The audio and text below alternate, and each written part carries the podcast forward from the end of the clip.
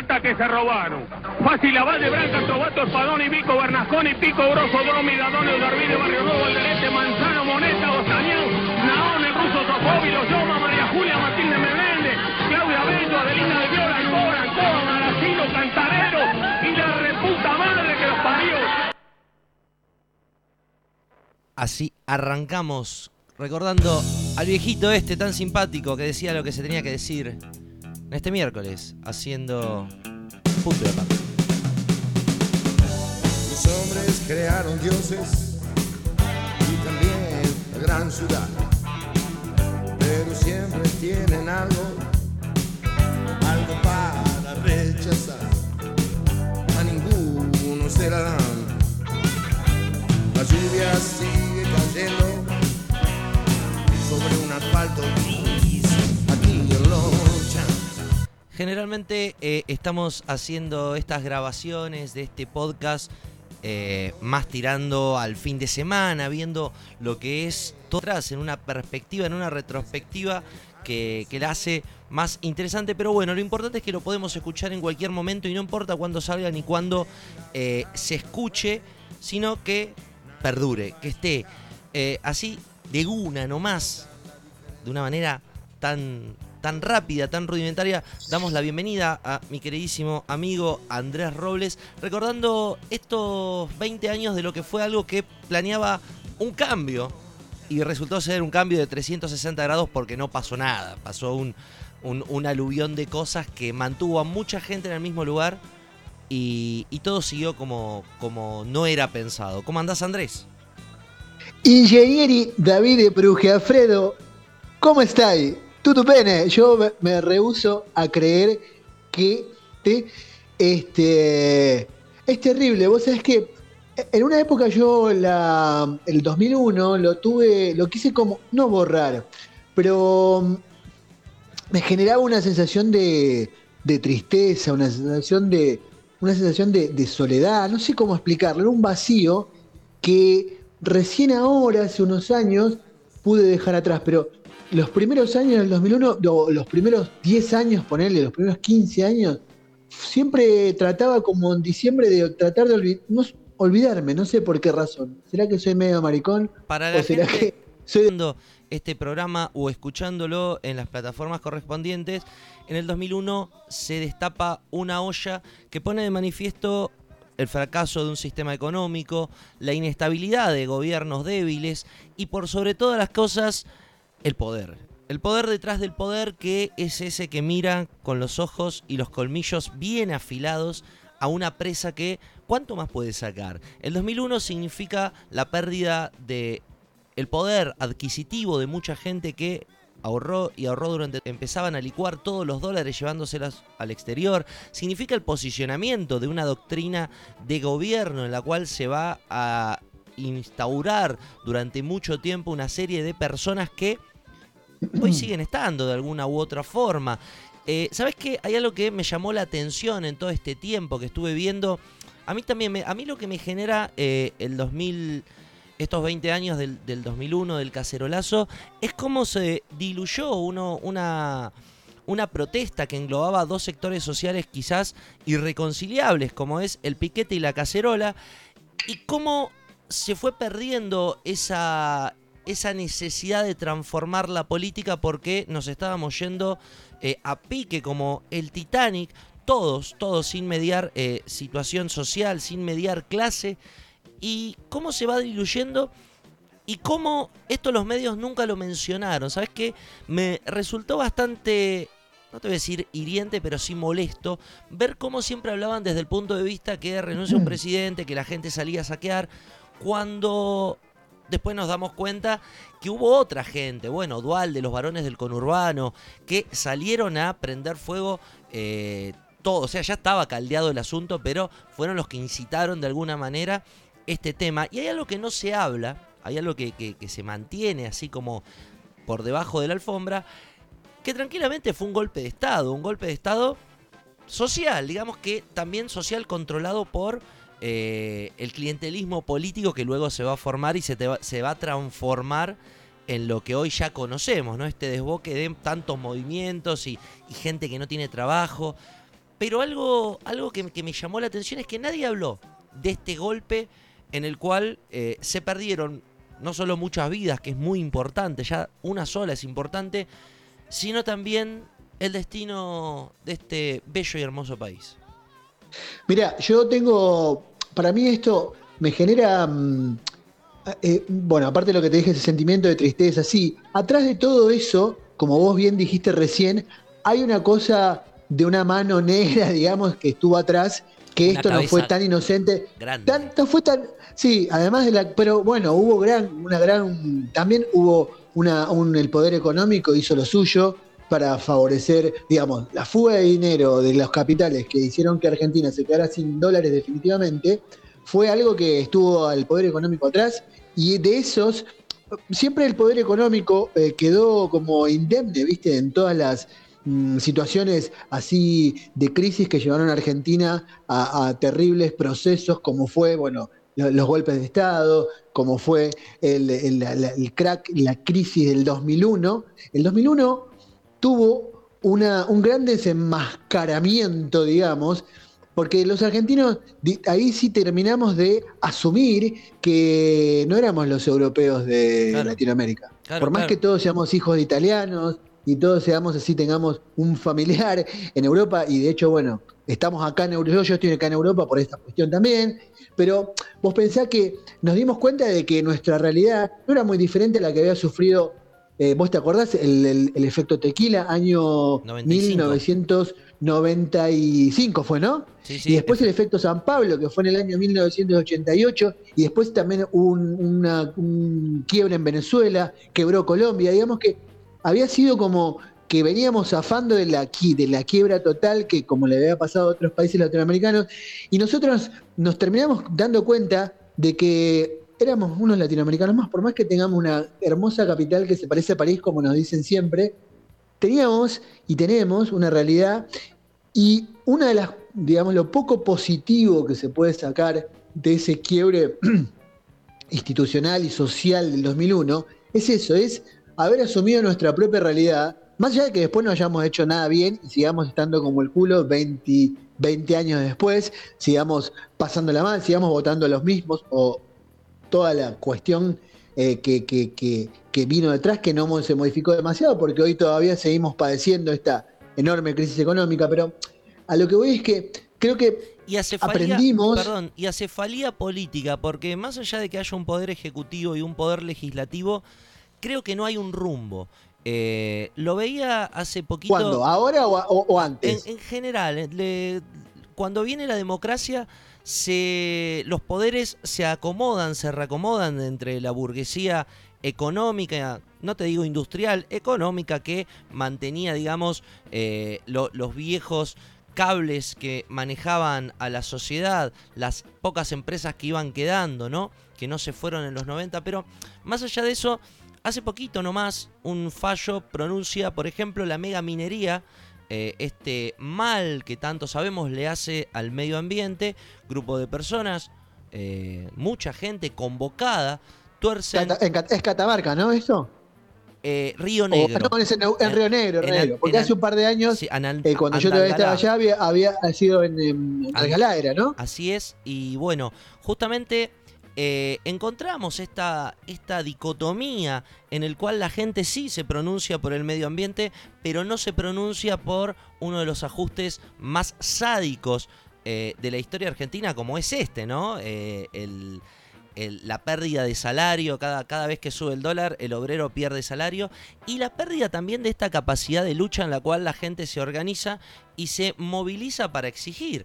Eh, así como. Una, una, mira, ahí viste en el clavo de algo. Una de las cosas buenas o de las cosas positivas que nos dejó el 2001 fue que nos dimos cuenta medianamente de que podíamos organizarnos y autogestionarnos. De hecho, vos no sé si te acordás la época de las asambleas, las asambleas siguieron. Creo que eso fue una de las cosas terribles que hizo el kirchnerismo, fue fagocitarse a todos estos movimientos sociales, comerse las asambleas populares, eh, nada, fue algo terrible. Pero bueno, esa es una de las cosas que yo trato de hoy, a la distancia, ¿no? 20 años, em, verle el positivo. Eh, y en aquel momento, en lo, en, lo, en lo, personal, ¿Vos ¿Dónde estabas en ese momento? Bueno, vos eras un pibe en ese momento. En ¿Qué edad tenías vos ahí? No, no te creas. En ese momento ya me encontraba finalizada la secundaria y mientras veía en, en los noticieros, en el cable más que nada, que, que cubría la noticia minuto a minuto, eh, tomaba dimensión de que había un, conflicto, es verdad. Eh, en mi casa, casa de laburantes, eh, el peso siempre fue el mismo, no hubo un sobresalto de dólares ahorrados en el banco, ni propiedades a embargar por, por no poder ah, pagarlas. Mucha gente perdió muchas propiedades al sacar préstamos en dólares y después con esta...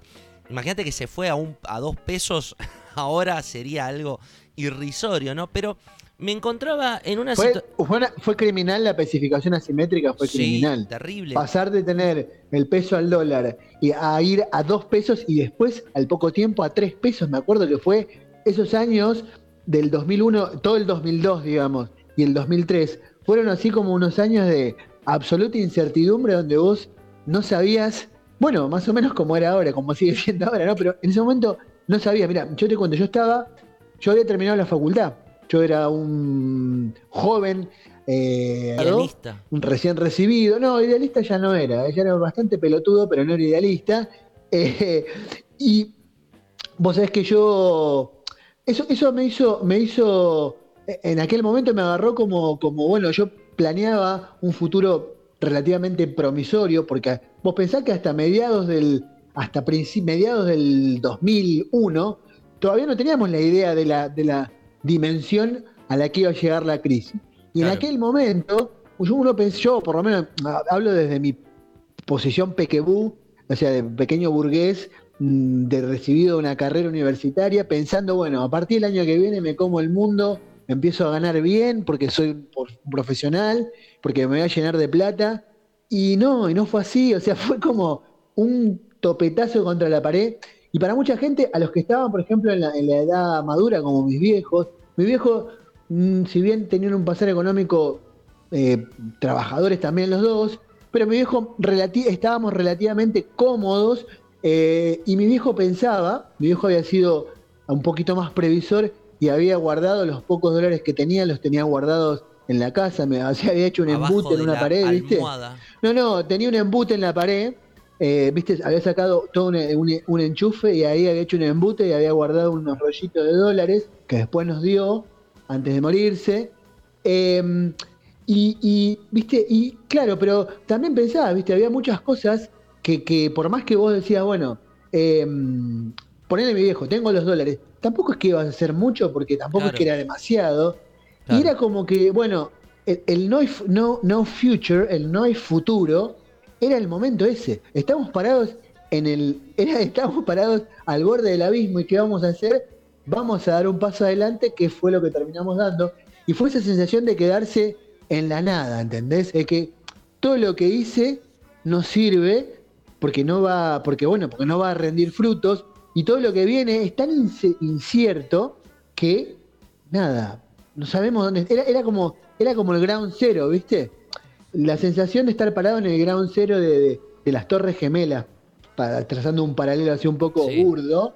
Pero era eso, ¿entendés? Era, y ahora, y nos miramos, y ahora. ¿Y ahora qué Y bueno, pasa? y yo, claro, y yo me acuerdo que me- en aquel momento había cobrado una indemnización porque mi jefe había muerto y la mujer me había pagado una indemnización en dólares, dólares, billetes, cuando todavía la gente te da dólares, billetes. Y me acuerdo que me fui con mi amigo de mochila y dije, bueno, voy. Y cuando vuelvo veo qué pasa. Y mi mamá me llamaba, ah, y me- ah, tenía una tarjeta de crédito y no pasaba. En, en México estábamos y no pasaba la tarjeta. No. Y yo llamaba, sí, decía que tenía los billetes. Y yo llamaba a mi vieja y mi vieja me decía, Acá explotó hijo, todo. acá explotó, claro, me decía. Y cuando me fui era el Adolfo presidente.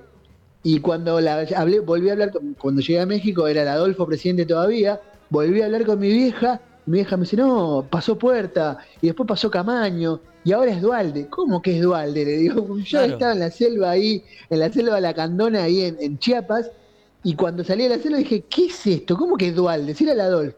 Y era una sensación de, aparte de todo el mundo, de cuando vos le decías, no, pues soy argentino, y te miraban, viste, como, uh, como y te, te compadecían. ¿viste? Era una cosa. Te estás exiliando. No, era una cosa como, como te compadecían, ¿viste? Uh, qué mal, qué mal momento. Y es que la bueno, Argentina durante mucho tiempo fue ese bastión, ese lugar que transmitía no solamente una porción de la pequeña Europa, sino un lugar donde una clase trabajadora, una clase media podía desarrollar una vida cómoda, en la cual mandar a sus hijos a estudiar, tener una prepaga, un autito, comprarse una casa en la costa y todos esos sueños que engrandecen al trabajador porque para qué tra- que nosotros éramos las generaciones que veníamos de los nietos, hijos o nietos de italianos o españoles, que, que teníamos, que nuestros padres, nuestros abuelos habían venido por ahí, se habían bajado del barco con nada en el Mirá bolsillo, con un por menos, por menos que eso el presidente es eh, un chascazo, ¿eh? Ojo de dónde, que quién baja o de dónde sale o dónde se A lo que te mete. quiero decir es que venía esa gente y, y- y habían logrado que sus nietos, por ejemplo, en mi caso, que venían, habían venido de, de- de- de Italia, y sus nietos teníamos una carrera universitaria, ¿entendés? Claro. Y eso era lo que estabas, de lo que estabas hablando vos recién, de cómo, cómo había cierta posibilidad o cierta expectativa de desclasar, a, a ascender en la escala social, que el 2001 quebró definitivamente. Porque acá le pegó tanto a hijos de clase media, profesionales, mm, clase media alta, intermedia, Y y, viste- también cayeron un montón. ¿Viste cómo estos, iba a decir hijos de puta, pero las madres no tienen, no tienen la culpa en, este- en esta situación? ¿Viste cómo siempre Tu dicen... vieja es una santa, pero vos Claro. sos un flor de hijo de puta. Siempre dicen que hay que, que hay que pagar la fiesta, como que se vivió de fiesta, y el pueblo nunca vivió de fiesta, que uno, que uno recuerde o tenga memoria. ¿Cómo te hacen creer eso, no? Que la culpa estábamos así porque no podíamos gastar tanto, o no podíamos vivir como vivimos, o qué querés si vendiste todo, ¿viste?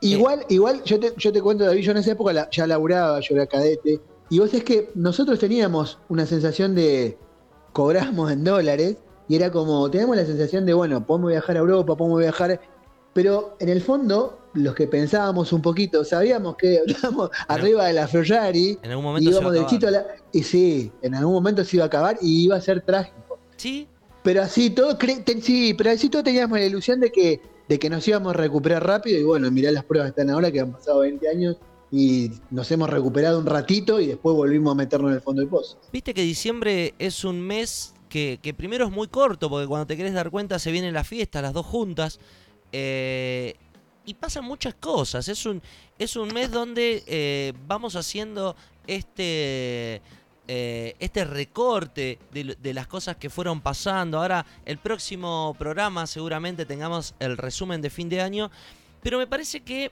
diciembre es como, como una bisagra ante lo nuevo que va a venir, que, que se ve eh, incierto, aunque ya sabemos que va a venir porque nada es incierto en este mundo. eh, ya y está que va a ser la misma bosta que todo lo que pasó, además. por un día de diferencia entre el viejo año y el nuevo año no va a cambiar tu vida, te lo aseguro. No hace falta que te lean el horóscopo nuevo, ni de la cabra, ni del chancho, ni del pejerrey.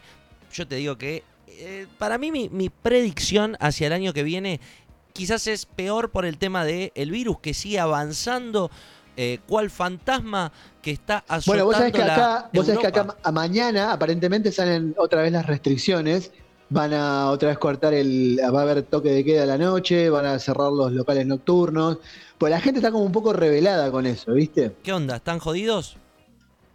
Aparentemente, lo que pasa es que, a ver, yo me puse la vacuna, yo creo que el virus existe, pero a veces veo cosas como que operaciones burdas que te están luchando porque no, el porcentaje de la vacuna y que esto me da la sensación de que también hay un poco de manipulación Pero- en esto. A ver, ¿qué gana el que el, el antivacuna? ¿Qué, ¿Qué es lo que gana con No, su no, no, yo no hablo de la vacuna, hablo de que, de que, de que de- de- desde el poder, como que está, manipulan un poco el, el pánico general. Hoy me dieron la Pfizer, la vacuna, la tercera dosis. Ah, muy bien. Ah, está, tercera dosis ya, mira vos, yo acá todavía, bueno, yo tengo las dos, supuestamente acá también habilitaron la tercera dosis. Ya Eh, yo me la voy a dar, porque más allá de que sea, de que sea o no sea, sea agua, o sea, lo que sea, prefiero jugarme Claro. mis expectativas de vida a eso y no arriesgarme a que me agarre el virus, aunque ya lo tuve y todo. Se pero- habla de una cuarta dosis también. Sí, también se abre, que probablemente se abre de una dosis todos los años, como la vacuna en la gripe. O Quizás. tomar una cafeaspirina, una pastilla, algo. Sí, o, o- o- o- partir una, una, una, una tableta de, de Novalgina y metértela en la nariz, qué sé yo. qué cosas que van sucediendo. Esto Vos sabés que hablaste de diciembre, perdón, discúlpame que te interrumpa, Sí. hablaste de diciembre, pero de, y de los melancólicos, que para mí siempre fue diciembre por esa razón, por lo que vos decís, termina el año y que todo lo que pasó y lo que vendrá, pero también es de las primeras mm, tragedias de, a ver, ¿cómo puedo decirlo? Pérdidas de, de referentes en la música, porque el 22 de diciembre del año 1987, cuando yo tenía 14 años, había muerto eh, Luca Prodan. Y para mí, los- yo me acuerdo de haber sido un par de años después una viuda de Luca que nos íbamos al cementerio de Avellaneda a visitar la tumba y a dejarle. Y a, y También, y, tomar una birra, claro. Y, y me acuerdo que el diciembre, diciembre, me guardaba también esa sensación de, uh, otro año más sin Luca. Uh, qué, qué loco que ya no esté Luca. Cuando los primeros dos o tres años. Y después cuando va pasando el tiempo es, che, qué loco, qué fanático que era de Luca. Lo que fue Luca en mi vida, cómo influyó la música de Luca, cómo... Nada, era como algo también, otra carga que tenía diciembre en lo personal, ¿no? Con esa, con esa cuestión. Haciendo un, un poco de anacronía, ¿cómo sería la música si hoy Luca estuviera vivo? ¿Y si seguiría la, la banda Sumo como, como tal? ¿Existirían las No pelotas y divididos? No, yo creo que, mm, que Sumo no existiría más. ¿Pero por qué se separarían? A ver, saca... Porque Lucas, si Lucas se hubiese recuperado, digamos, Sí, ¿no? Primero, hoy Lucas, si viviera, tendría 68 cerca años. de. se- o sea, ya, ya estaría casi retirado. Pero suponete. Ojo, eh, hay cuando- mucho. Willy Quiroga de Vox Day sigue tocando y, y toca en la- Bueno, sí, en es la, cierto, en la es fiesta de, de- del asado con cuero en Saladillo. O sea, Sí, no solo, y bueno, y también el otro día vi un, un recital, un video de un recital de Billy Idol, ahora, Ah. del año ahora de septiembre, y está impecable, lo escuché cantar y decís Igual. esto es loco, y te- también tiene sesenta y pico de años. Bueno, pero volviendo a lo que dijiste de Luca. Yo creo que Luca hubiese sido, si, hubiese- hubiese- si viviese, ahora vamos a hacer una- una- un juego así como de lo que podría haber pasado. Si hubieses vivido, si hubiese recuperado, porque para seguir viviendo tendría que haber dejado claro, de todas muchos. sus, sus costumbres tóxicas. Recordemos a la Eh, gente que Luca es una persona con una tendencia adictiva muy fuerte, por eso eh, abandona su Italia natal, su, su Inglaterra natal y se va No, su Italia natal Sí, y su sí. Inglaterra de crianza. de crianza y se viene a la Argentina a recuperarse las drogas. Las malas lenguas dicen que eh, muere con un pico de heroína. La heroína para, para abaratar los costos acá en la Argentina no se conseguía porque no es, no es de, de- de común consumo. La cortaban con veneno para rata. Esto lo cuenta Roberto Petinato en el libro de Luca Prodan. Y también dan una- un puntado abierto, una puntada abierta en el documental de Smoris, eh, en el cual se dice que fue por, por, eh, la. ¿Cómo se llama esta enfermedad que tuvo en, lo- en el hígado? La, cirrosis, la la- cirrosis hepática. Bueno, Claro. eso sí es lo que probablemente, para mí es lo que probablemente haya pasado.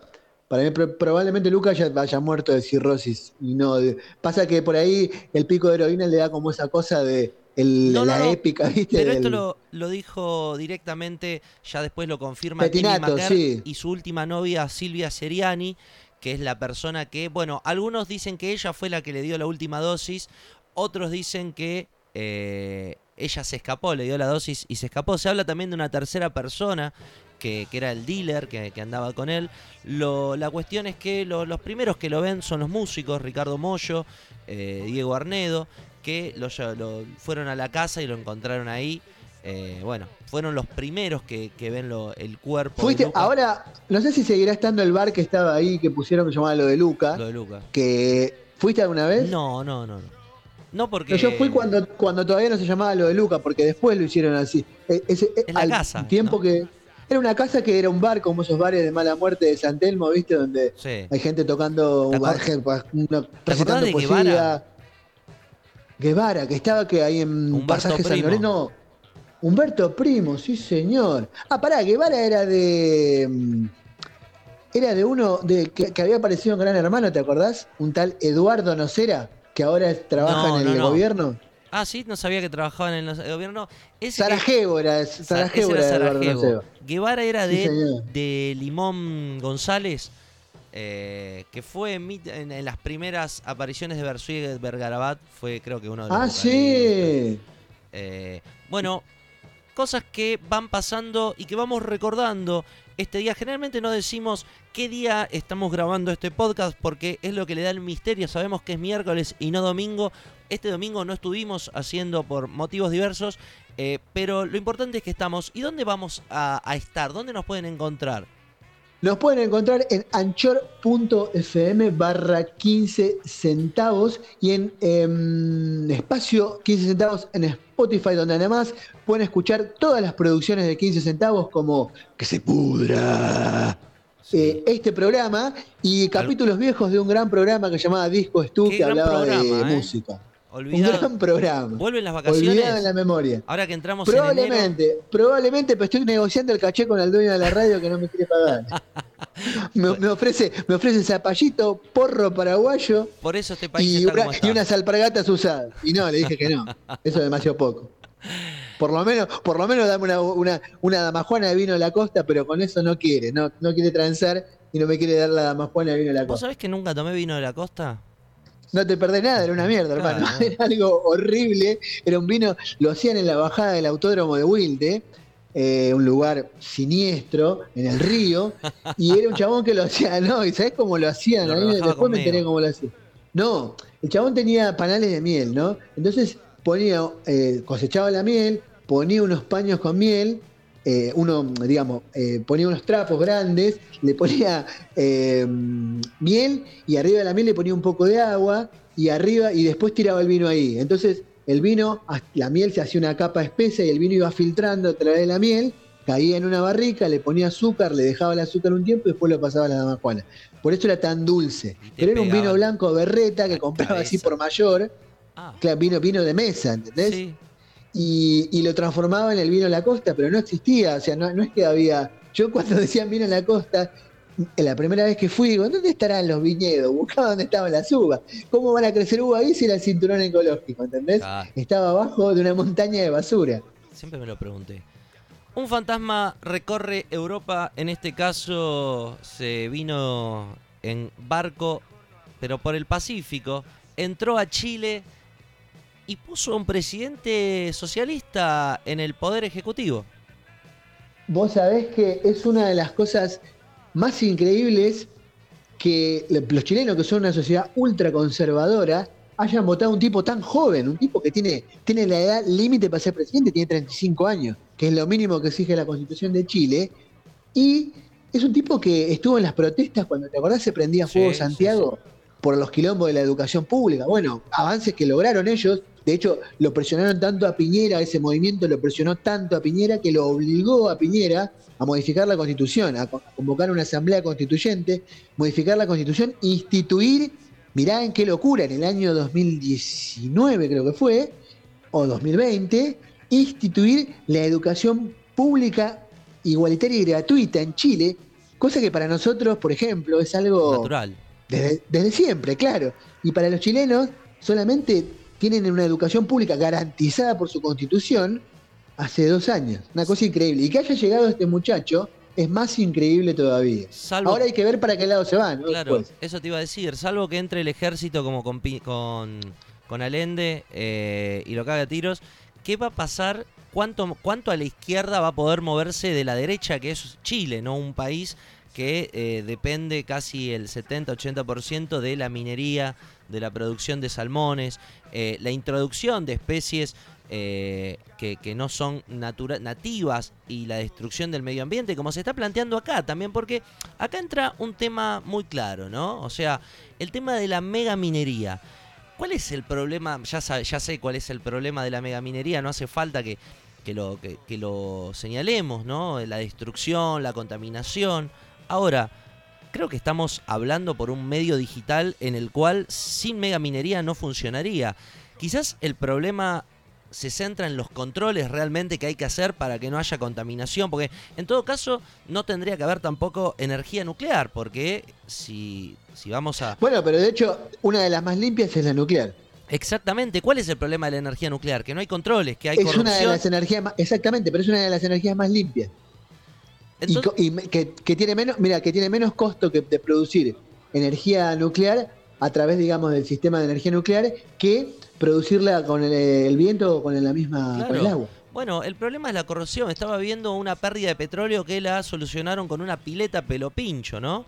Eh, la rotura de un caño petrolífero. Sí, increíble, impresionante. Entonces, cuando hablamos de megaminería, yo creo que el tema fundamental no está centrado en lo que es la extracción de eh, recursos minerales, sino más bien quiénes son los que van a controlar que las empresas que vienen paguen, hagan las cosas como se debe y, y, bueno, y dejen algo que no sea muerte y contaminación. Vos pensás, mira, vos pensás esto, desde la época de Menem, cuando hizo la primera eh, ley de, de minería, de- que fue desregular como todo lo que hizo Menem en aquel momento, que desreguló todo, eh, la primera ley de minería le dio a las, mm, a las mineras eh, una enorme ventaja de exención impositiva, al punto que las mineras solamente dejan el 3% de su producción declarada. O sea, él ellos te dicen, mira, produjimos esto y vos le tenés que creer. Porque Claro. el Estado no puede auditar, no tiene la facultad, o sea, tiene la facultad de auditarlos, pero es muy difícil auditarlos porque eh, es muy fácil eh, vender, digamos, este, productos mineros sacándolos por Chile directamente, de manera contrabandeada. Entonces, lo que, se, lo que, lo que el Estado argentino recibe de, la- de las mineras, eh, de las megamineras, principalmente la más grande que es la Barrick Gold, que mm, recibe el 3%. La cuestión es que pasaron gobiernos, mirá desde cuándo se fue el turco, el turco se fue antes de la crisis del 2001, llegaron los K que supuestamente hablaban de re- los recursos, loca. bueno, supuestamente eh, Evo Morales, que era como una especie de, de parte, digamos, de la camada de los Kirchner, Lula y todos esos, esos gobiernos de izquierda. La cuestión es que las megamineras siguieron Ahí pagando en el Estado argentino el 3%, o sea, los Kirchner, que supuestamente eran así... mm, Duros, eh, sí. defensores, claro, ¿Sabés quién defensores de planteó recursos eso? Bueno, Miguel Bonazo, cuando era diputado. eh, cuando rompió con el kirchnerismo, Exactamente. cuando rompió con Kirchner, sí señor. presentó leyes ah, que, que van desde justamente el aumento del gravamen, la protección de, de algunos lugares estratégicos, y se le cagaron de la risa. Como lo hacen eh, siempre. Como lo siguen haciendo y como lo seguirán haciendo. Che, antes de que sigamos avanzando, quería decir dos cosas. Primero, enganché un canal de YouTube que se llama Lethal Crisis, o sea, o Lethal Crisis, o Lethal Crisis, Sí. Eh, es un pibe español que viaja a lugares este, mm, así muy inhóspitos y muy remotos en el mundo y convive con la gente sin, digamos, o sea, hace. No, no, no es como, una, como un reality, viste, que vos lo ves, que están ahí. El chabón va como un observador, digamos, eh, pero se queda ahí en los lugares y entra a unos hace una, una sucesión, hay una sucesión de capítulos que el tipo va a conocer tribus africanas Mm, y se mete y vive con las tribus africanas.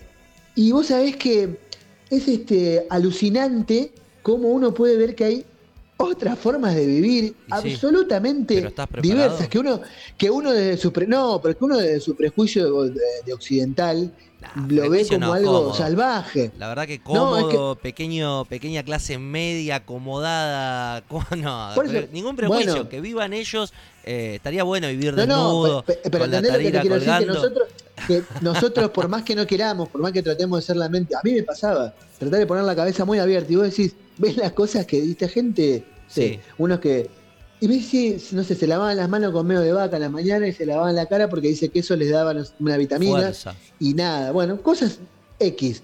La cuestión es que cuando yo lo veía decía, qué increíble, y yo trataba de sacarme el prejuicio, pero no podía, decía, "Qué sal- algunas cosas me parecían salvajes. La cuestión es que, más allá de todo eso, a apreciación personal, eh, me parece un gran canal, es muy, muy interesante. De vuelta, ¿cómo El se llama? pibe Se llama Lethal Crisis.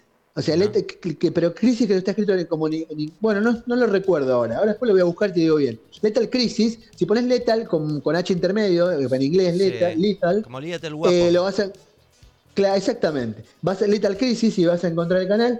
Eh, Es muy recomendable para ver y está mm, súper interesante y te vuelvo y me, me- me da la sensación de que el pibe lo hace como un observador no imparcial porque él evidentemente se ve que simpatiza mucho y le gusta mucho y se copa mucho con, con las tradiciones y le gusta conocer la cosa cultural, pero no lo hace desde un punto de superioridad, ¿viste? Como un antropólogo, ¿viste? De la- del, del, ¿cómo es?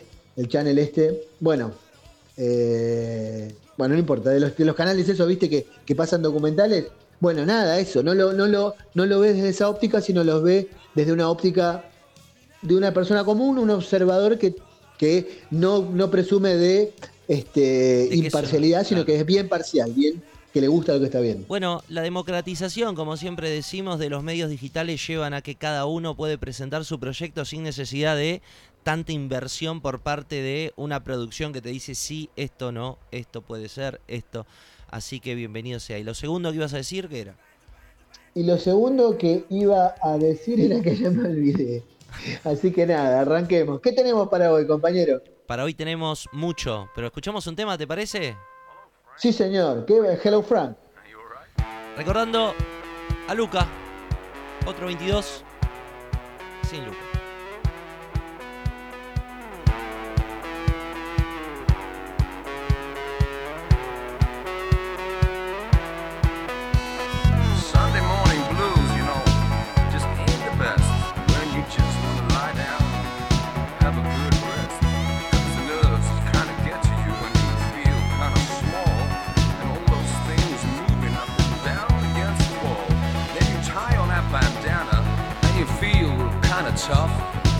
Though you know that life is really rough.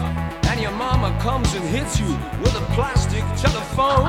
And she's gonna tell you that you're not even home. And she has called you on that telephone. Oh, she has called you on that telephone. Your mom said you weren't home. She called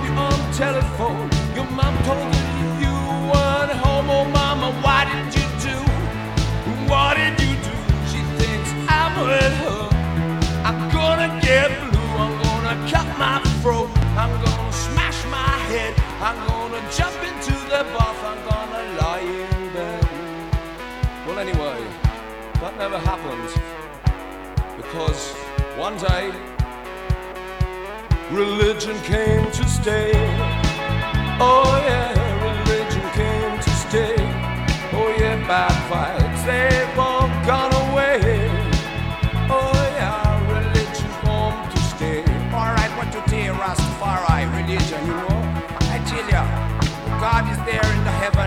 and he you. And that's what they say. Well, I'm telling you from the South United States of America that God and Christ are in your body and they're living through you. Dominus vobiscum et tu spiritu tuum. Alright, let's pray. Let us pray. Oh, po, po, po. Let us pray. Ha, ha, ha, ha. Let us pray. Pray, pray, pray, baby, pray, pray for us. Jesus Christ, won't you pray for us? Oh, won't you pray for us? I think we're there. Oh no, maybe not. Doesn't matter. Keep on. Well, you know, these songs get kind of long, especially when they call me on the telephone recently. Well, I've been thinking about things, but I forgot what I thought. So I think I just go on this. Oh, baby, stand by me. Oh no, no, no woman, no cry. Oh no. La rubia estará.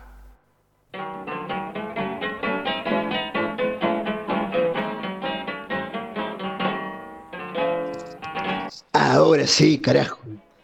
Ojo, ojo que después de lo que le está pasando, bueno, no, no iba a meterse en un problema a Yanola, a D'Artés, todo esto, ya joder con estas cosas como meterse a inhalar cocaína en el medio del Congreso Nacional, que no es nada nuevo, no, es- no- no es algo que no lo hagan los diputados, pero lo hacen adentro de sus oficinas. Hasta los diputados, es internacional la costumbre además. A los ingleses hace poco los descubrieron ahí El en rapero. plena, en pleno nariguetazo. Claro. Eh, los hombres lloramos, pero también sabemos distinguir entre eh, un amor que duele, un amor que lastima y un amor de esos que en la vida no se pueden olvidar. Esas canciones que nos hicieron creer que estaban hablando de romanticismo, que nos hicieron creer que eh, eran parte de acompañar un momento feliz o triste en su concepto y que te estaba hablando a vos y resulta que no. Resulta que no, que era un tóxico, una tóxica, que era un enfermo mental, un psicópata, un psycho killer. Por eso, Un flor de hijo de puta. en este bloque Y le juro todavía, no consigo Pero también digamos que esto, esto nos sirve para deconstruir. Lo que queremos es deconstruir. Totalmente. Aunque parezca que nos estemos burlando de la deconstrucción, mofando. no, se- no es así. No nos estamos mofando de que hay un violador en tu camino. No, por favor, un tiro. Un tiro. No, ¿te acordás de esa canción, loco? La canción igual era un hitazo. No me, no me digas que no. Hay un violador en tu camino era un hitazo. Aparte estaba bien, que yo, estaba bien el mensaje. Lo que pasa es que bueno, Se hizo un poco Bueno, se hizo un poco gracioso después. se construye una imagen de que por ser hombre sos un violador. Eh, como que por ser militar sos un dictador o por ser policía matás pibes. Siempre, o si sos profesor de educación física, te gustan los pibitos. Eh, son si prejuicios. sos, o si sos cura también te gustan los pibes. Claro, son prejuicios que si bien están fundados en una realidad, no abarcan al universo. si, son prejuicios fundados, no son. Bueno, ¿cuándo? Uno, dos, veinte, cuarenta casos, ponele son todos 195. son, son toda una manga de diría mi viejo. Puta. Eso, me, se me diría mi viejo, eso. ¿Sabes qué hay que hacer con eso? Nah, ponerlo en la plaza de mayo y. Bueno. ¿Con qué vamos? No, basta. Día de. Vamos, señor, con. eh, bueno, en este espacio de lágrimas de macho. Ah, perdón. Sí. Quiero mandarle un saludo a una amiga, Silvia, que debe estar escuchando, y ahora sí, sí. Eh, porque si no me olvido. En este momento, esta canción, este, este bloque lo que trata es de desenmascarar nuestras inseguridades masculinas. Entonces, nos trata de dejar en evidencia y demostrar que en el fondo, muy, muy, muy, muy en el fondo, no quisimos hacer todas las cagadas que hicimos y queremos ser buenos esposos, buenos hijos, buenos maridos. Pero no nos sale. Y vamos con la canción Carles Whisper o Murmullo Descuidado de el fallecido pero talentosísimo George Michael. Asper. Telo, ¿no? Absolutamente. De telo barato, digamos, berreta.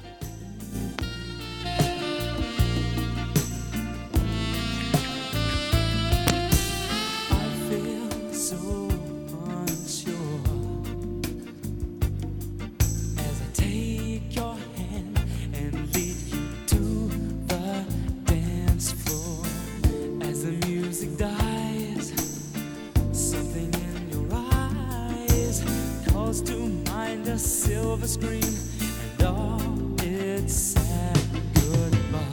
I'm never gonna dance again.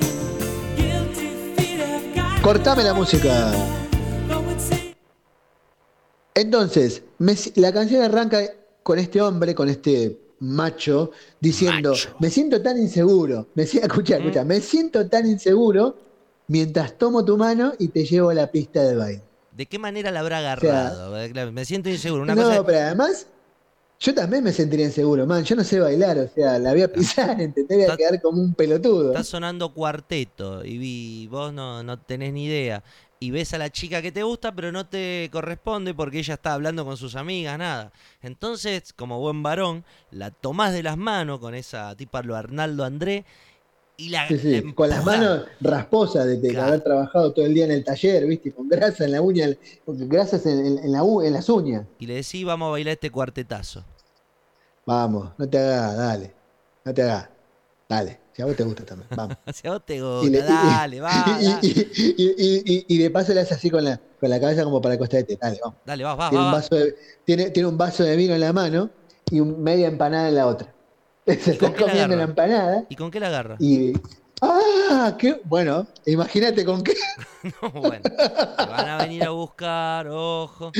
Entonces dice, mientras la música parece que hay algo en tus ojos, mi mente se queda perdida en una pantalla plateada y son todos tristes adioses. O sea, después Una se puso a mirar el video, La mina parecía que estaba en otro... La mina le sacó la mano. Y dice, ¿qué haces, tarado? Y para mí Y él se que... quedó mirando la, la pantalla. Dijo, uh, porque pensó que, que estaba quedando como un boludo y había uno que lo estaba filmando y después iba a seguir, subir el video Claro. en, en, en- en Instagram. ¿Vos te acordás que eh, en los boliches antiguamente, siempre los patobicas, ¿no? algo de la tecnología, ¿no? Para, para disuadir o para eh, señalar, empezaron a utilizar un puntero láser, ¿no? Mirá, Te señalaban y después venían y te pegaban un tortazo digamos, Claro. para sacar. entonces me parece, mientras la música muere, algo en tus ojos me recuerda a una pantalla plateada. Me veo que la mina, Claro. la- dejame, soltame, lo señalan ahí con, con el láser y bueno, una, un cross de derecha lo, lo hace entrar en razón que, que bueno, que así no se trata una dama. Y la canción de y él mismo dice, y son todos tristes adiós. Claro, porque Claro. está diciendo, bueno, chao, tómatela, va, vamos. Adrián. Con un diente, con un diente menos y la nariz, y la nariz toda chocolatada.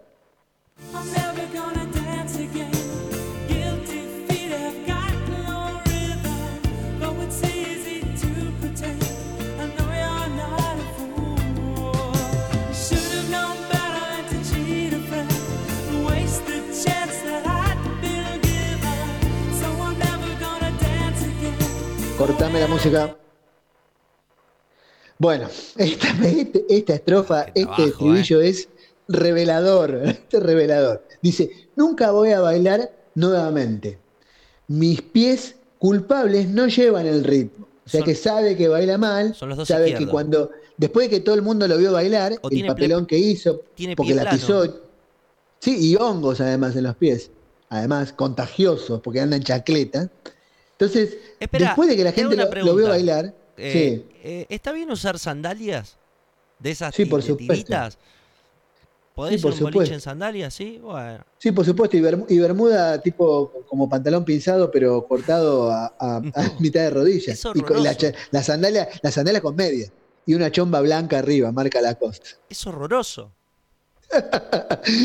Bueno, volvamos. Entonces dice, dice, mis pies culpables no llevan el ritmo. Aunque es fácil simular, sé que no eres tonta, le dice. Eh, Debería haber sabido mejor antes de engañar a un amigo. O sea, ya se está considerando, la está considerando un amigo, ¿entendés? Le dice, debería haber, pensado mejor antes de engañar a un amigo. O sea, le está diciendo, eran novios, la engañó y ya automáticamente la ve como un amigo, ¿entendés? Está bueno eso porque ya, bueno. evitás muchos trámites, ¿viste? Onda, tener que decirle. Esto es una men- disculpame, pero te voy a mentir que te decís que es una mentira atroz. ¿Alguien puede ser amigo de su ex? No, bueno, pero si, lo, si haces ese paso, o sea, te evitas los gritos, el llanto, la más. Vos decís, bueno, mira, ¿sabes qué? Te cagué, pero no te preocupes, porque podemos ser buenos amigos. Ahí está. Y, ¿Y salteás- qué vos harías si te dicen eso? y bueno, no sé, qué sé yo, lo invitaría a, a tomar una cerveza, ya que somos amigos, y bueno. Sí. Yo le pegaría un chacletazo, Sí, pero claro. bueno, como sé que no se puede, me iría a tomar una- unos mates. Unos uno mates. más, ¿viste? Ahora no puedo porque tengo, justo me vacuné, no puedo tomar alcohol por 24 horas, así que Uh, la estás pasando mal, ¿no? estoy tomando agua mientras hago la locución de este programa. Me, me estoy hidratando con H2O. Bueno, sigamos. Entonces dice, debería haber sabido, bueno, que eh, eso, que engañar a no un amigo. Después dice, y desperdiciar una oportunidad que me había sido dada. Pará, o sea, pero vos fíjate que deb- debería haber sabido, ¿no? Que no se debe engañar. ¿Y que no es lo que sabía? todos siempre lo sabíamos. Claro, yo no lo sabía. Pará, sabíamos. yo te cagué, pero yo no lo sabía. Así que vamos a establecer las condiciones de este acuerdo porque yo no sabía que no te podía cagar. ¿A vos te jodió? ¿A vos? ¿A vos? ¿A vos? Ah, vos sí. Bueno, es que en la época del poliamor, ponele, Claro. como es ahora. ¿Somos adelantados? Ahora qué no? importa. Ahora qué importa. ¿O siglo XXI o volvemos a 1810? Déjame joder, loco. Salió un toque y listo, y pasó. Bueno. Bueno, entonces después dice, desperdiciar la oportunidad, pues yo nunca voy a volver a bailar contigo de la manera que bailé. O sea, igual para mí eso de bailar contigo de la manera que bailé es simbólico, porque para mí bailar en el mambo horizontal. Claro. Y por eso el loco se quedó tan, tan, ¿entendés? Así tan agarrado de ese baile. Como decir, "Puah, le- no puedo soltar, ¿entendés? Y bueno, Un y va a tener que soltar porque... No, y va a tener que soltar porque ya está. Ya está. Bueno, la música, por favor.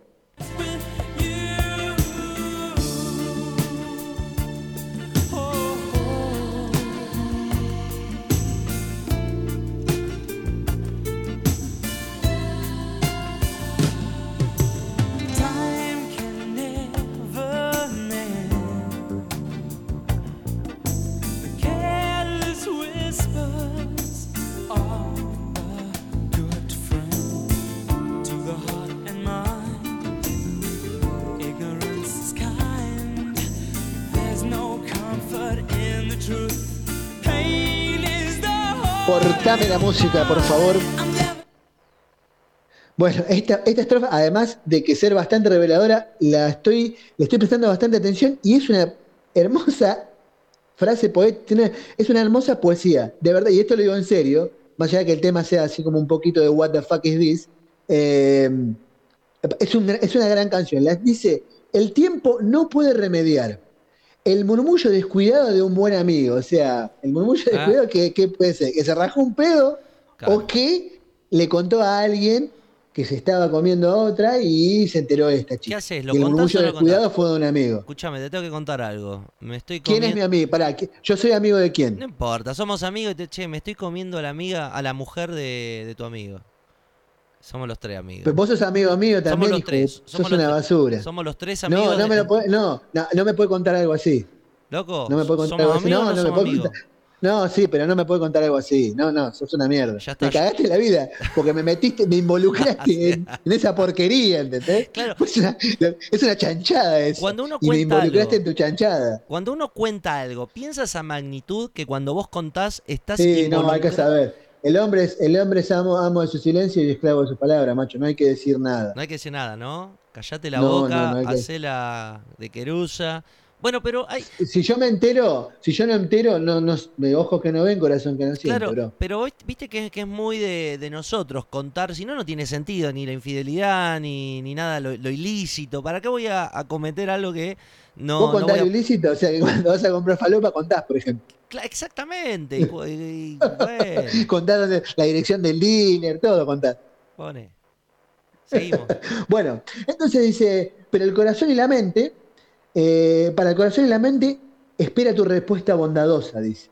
Aunque no hay confort en la verdad, dolor es todo lo que encontraré. Bueno, no hay confort en la verdad. ¿Sabés que eso lo venía es pensando eh, hace, hace un tiempito, ¿no? El tema de la verdad no es tampoco. ta- o sea, siempre uno prefiere la verdad ante muchas otras cosas, pero ¿a qué precio? Quid es veritas.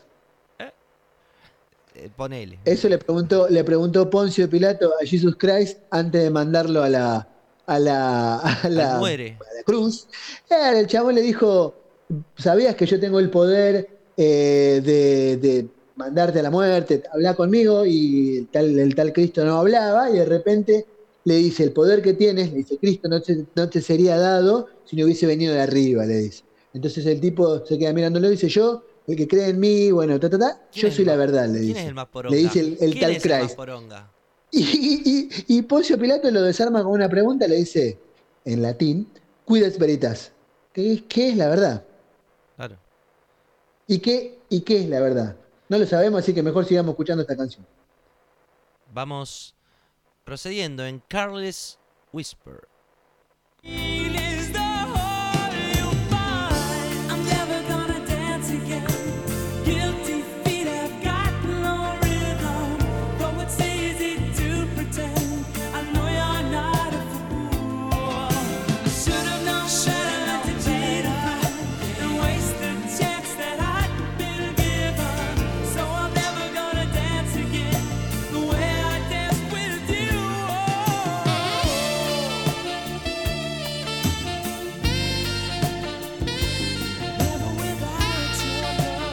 Muy de una época esto, lo- el saxofón, Fausto Papetti. Muy O sea- ochentoso, muy, muy ochentoso.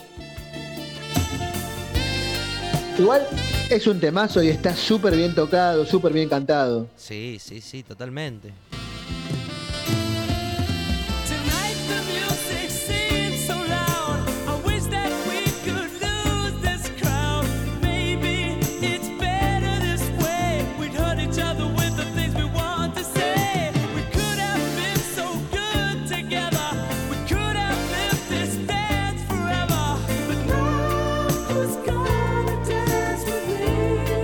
Cortame la música. Cortame la música, cortame la música. Escuchá lo que dice esta estrofa, esta larga estrofa. Dice, ¿qué soy yo sin tu amor? Esta noche la música parece tan ruidosa, desearíamos, desearía que podamos salir de este gentío. Eso cuando este te tirás el lance y le decís, Sí. ¿me acompañás a- al coche que tengo que ir a buscar la campera, que tengo frío? Salgamos de acá un ratito, salimos un ratito. La, ¿ves? la va llevando de a y te mira y te mira con cara rara y te dice, pero no hace frío acá adentro. No, lo que pasa es que en la campera eh, tengo, tengo también, viste, eh, un, meca- un medicamento, no, claro, me- marihuana medicinal. ¿Querés- querés tomar Tengo un pase? medicamento y necesito, viste, ir a buscar la campera. Acompañame, si es nada, está acá 4 o 5 cuadras en la ¿Da para un oscuridad. Vamos, y ya que te, te paso, compramos pucho por ahí y bueno, y vamos a hablar. Tomamos una birra en el camino. Yo compro una birra en el kiosco. Le dice. Qué rebuscado que es George bueno. Michael, ¿eh? Vos lo ves así tan, tan Sí, suelto, tan, tan, tan inglés, tan londinense. tan londinense, pero es un, un Eh, bonaerense al final es, es un, un pibe del conurbano. Bueno, le dice, desearía que podamos salir de este gentío, pero tal vez sea mejor de esta manera, dice. Heriríamos a otros con las cosas que quiere decir, o sea, que se putearían tanto que la gente se sentiría incómoda, ¿entendés? Claro. ¿Qué haces, hijo de puta? Sí, ella, hola, coche. Pero vos, me, me tuviste con tus amigos, postita de mierda, ¿qué te... Por favor, señor, está en un restaurante, puede hacer silencio. ¿Y a vos qué te pasa? No, no hago nada. ¿Qué? ¿Mi plata no vale acaso? Ah, ¿Mi plata no vale? incómodo esa gente que empieza a pelear en lugares públicos como, como si no importara nada, ¿no? Yo tenía, yo tenía un amigo que tenía una novia que todo el tiempo hacían lo mismo, loco, Oh. pero al punto de poner, de- viste que te ponen incómodo, loco, uno estás ahí, La y vos, y vos, no sé qué, y vos estás al lado, viste, porque no sabes qué cara de poner, viste, si, a veces me dan ganas, a veces me dan ganas de reírme, y eso lo más difícil, disimular la risa, ¿entendés? Era un gran, era un difícil momento. Bueno, entonces dice, podríamos eh, haber estado tan bien juntos, podríamos haber vivido este baile por siempre, pero ahora ¿quién va a bailar conmigo? Por favor, quédate y nunca va a ser de otra manera. Porque acá, acá revela que al final de cuentas hizo muy el, el machito y se fue, la engañó con otra, eh, con, con eh, anduvo otro. así de fiesta, O o con otro, otro. andás a ver con quién la engañó. Y con un travesti también podría haber sido, ¿por qué Eh. no? Con algún animal, qué sé yo. Hay tantas prácticas. Tantas formas de cuestión- entender esta canción. Claro, claro. Entonces dice, "Pod- pero al final, después de decirle, bueno, no deberíamos haber hecho, mejor nos separemos, te ve, o que dice, te ve como un amigo, dice, le dice, podríamos haber estado también juntos y empieza a llorisquear ahí, podríamos Claro. haber vivido este baile para siempre. Porque la Pero ahora resignación, va, pará, es, el, es el- uno de los, eh, de los peldaños antes de humillarse por completo, ¿viste? Ahí es cuando empezás a moquear, empezás, no, bueno, pero yo voy a cambiar. ¿Puede cambiar una persona por otra persona? No. O sea, cuando vos decís, No. no, te prometo que voy a cambiar. puede cambiar por sí mismo, por sí mismo puede cambiar. Por Y- otra persona no va a cambiar. pero puede cambiar- que te tiré, ¿eh? La pregunta es, vuelvo de vuelta, ¿puede cambiar? ¿Vos vas a cambiar? No, uno es como es y ya está, bancate el sobre que te vino. Sí, lamentablemente es así. Si, por más que este, si el ¿Cuán- pito corto, el pedo empujar, Claro. ¿no? Dice. ¿Cuánto podés cambiar? O sea, podés dejar el pucho, podés dejar de escabiar, pero después la forma de ser me parece que te vino en el microchip. Las drogas. Bueno, y la, la canción continúa de, diciendo, bueno, este llorisqueo, como te decía, y le dice, por favor, quédate. O sea, nunca. Y primero le dice, ¿quién va a bailar conmigo ahora? Esa es una de que, ¿y qué hago yo ahora? ¿Qué Que me quedé solo. Yo me ¿Qué mato. hago yo ahora? me mato, eh, me mato. me- Si vos te vas, yo me mato, claro. Si te vas con otra, te cacheteo, como cantaba Cacho Castañas, hijo de puta. Este, sí, ese, ¿ves? Ese, estaría, ese está bien cancelado. Bien. Bueno, la cuestión es que eh, llorisquea, como, como o sea, se hizo el valiente, se hizo el malo, se hizo que la engañaba con otra, otro, y después terminó llorando y diciendo que se quede, y al final le vuelve a decir lo de no, que él no va a bailar, papá, papá, y al final dice, ahora que te has ido, ¿qué es lo que dice tan mal, tan mal, que te has, te has tenido que dejarme solo? O sea, sigue llorisqueando Me cagaste, hasta me el cagaste final con mi de la prima. canción. ¿Entendés? Me cagaste con mi prima, Rubén. ¿Qué querés que te Pero, diga? pero a mí no, pero no me gustaba, yo porque estaba en pedo, ¿qué querés? Pero no solo aparte eso. la gorda me empezó a mostrar las tetas, me mostraba una teta, me mostraba una teta, ¿qué querés que haga? ¿Qué querés? Ah, Yo soy de madera, no soy de madera, Si me, conocen, si me conocen, ¿para qué me invitan? ¿Qué, ¿Para qué me muestra? Se pone una camisa. Aparte, vos viste lo que es la Mari.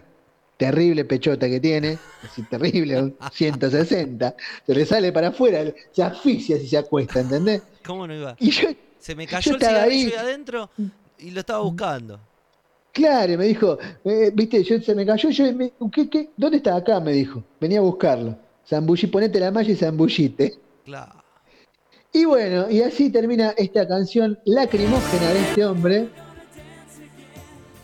que entre paréntesis y ahora hablando en serio, es un gran cantante. No sé si tenés Sí. conocimiento de la obra, lo podés decir tus amigos de que se pudra. Sí, no Igual te va, no, no- están escuchando. No es la música que, que prefiero escuchar George Michael, pero tiene algunos temas que están buenísimos. Sí, lo, lo- Es un gran cantante de soul. Vos sabés que hay un, hay, tiene, tiene algunos duetos. eh, ha, ha versionado. Hay una versión de Roxanne que lo hace tipo, tipo, no sé si lo viste, como una especie de unplugged, Bueno. donde él canta, eh, está sentadito ahí cantando con un traje negro y están músicos como de jazz. Y esta, la versión de Roxanne es, bueno, no sé si lo podés buscar, no sé si estamos en las condiciones técnicas para buscarlo, pero posible. ¿Cómo se llamaba la banda de George Michael? One, pero eso no era la mejor, su mejor versión, ¿eh? es su- mucho mejor su, su versión solista. Si no, busca una canción que es A.S. As. George Michael, te una cosa y, y después me cambias todo, querido. Bueno, lo que vos Vamos quieras, lo que vos quieras, patrón. Vamos Bueno, lo que te decía, es un gran cantante, ha hecho muchos duetos y es una gran voz, mm, como un- una especie de soul blanco. Vamos a escuchar para cerrar Roxanne. Estamos en vivo, pero también lo podés escuchar en el podcast. George Michael, Roxanne, punto y aparte. Versión navideña.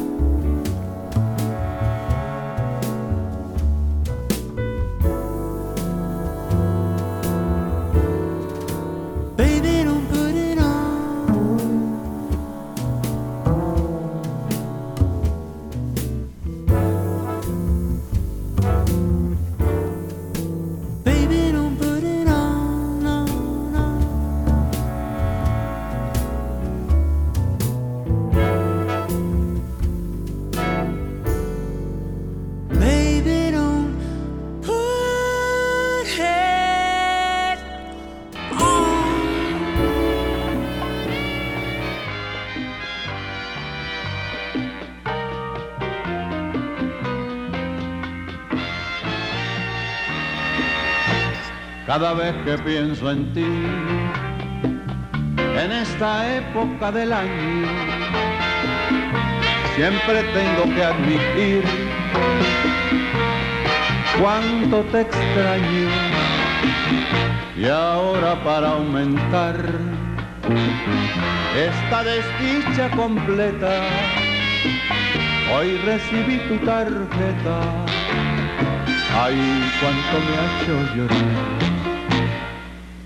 cuando veo un arbolito con sus farolitos. Yo no sé qué Y de esta manera arrancamos en esa música que tanto, tanto, tanto nos... comer Es buenísimo esto. ¿Qué es la de Lele Valdés? Sí, Para tratar ¿Sí? ¿La- la de Valdés? Al fin yo logro arrancarte pensé que era una canción que... de mi pobre corazón.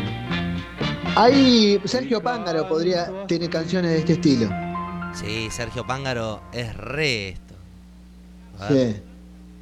Me cago en el año viejo, me cago en el año nuevo, me cago en el Lo que pasa es que, pues es que nosotros en tenemos, un yo tengo un prejuicio con toda esa música latina, viste, música latina, así de este estilo, pero la verdad que si te la pones a escuchar, las raíces, los orígenes, es música muy buena, muy bien tocada, y te das cuenta de todo lo que ha influenciado a música de otros países. O por ejemplo, mucho el blues y todo el rock de, de la música del sur de Estados Unidos tiene mucha influencia de esta música del Caribe.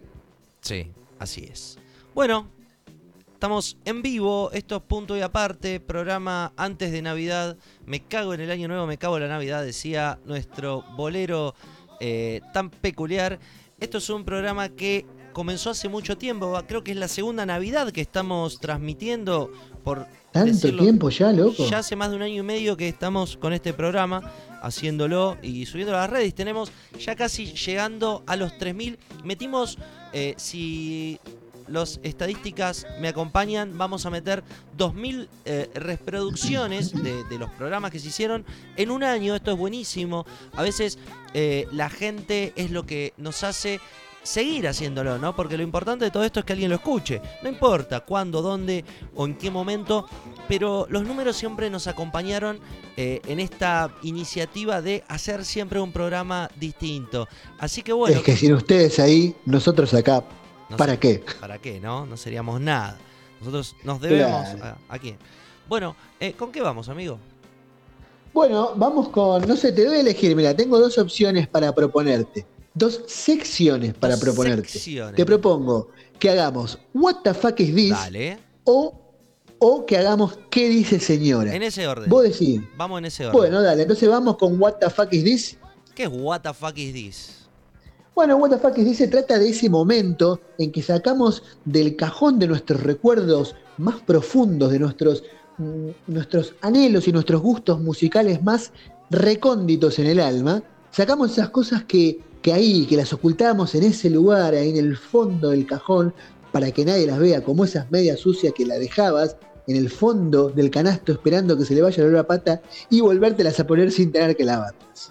más o menos, ¿no? Es esa música que escondíamos en un cajón ante la adversidad de querernos mostrar como eh, el Jim Morrison del Zona Sur o usar esa remera de Megadeth que tan bien planchada guardábamos en el ropero, pero nunca. De Dime Bar, te ponías una remera de Dime Barre y, Y cantabas como Phil Anselmo, pero escuchabas esta música. esta. Bien, y te hacías en el fondo cuando estabas en el baño tu casa, que nadie, nadie te, vos creías que nadie te escuchaba, empezabas a cantar esta canción como un desaforado Sí, y movías el culito de un lado para otro y decías, todavía estoy para la guerra. Vos sabés que yo pertenezco a una época en la cual todavía eh, rondaba mucho esta Hoy me importa tres carajos, pongo música y ya está, ¿no? Creo que todos andamos por la misma.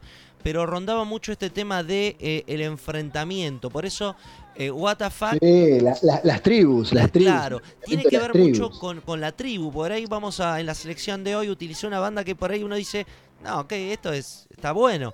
Pero no formaba parte de eh, la discografía que, que, que yo consumía. Lo mismo sucede, lo mismo sucede con las dos canciones que elegí yo.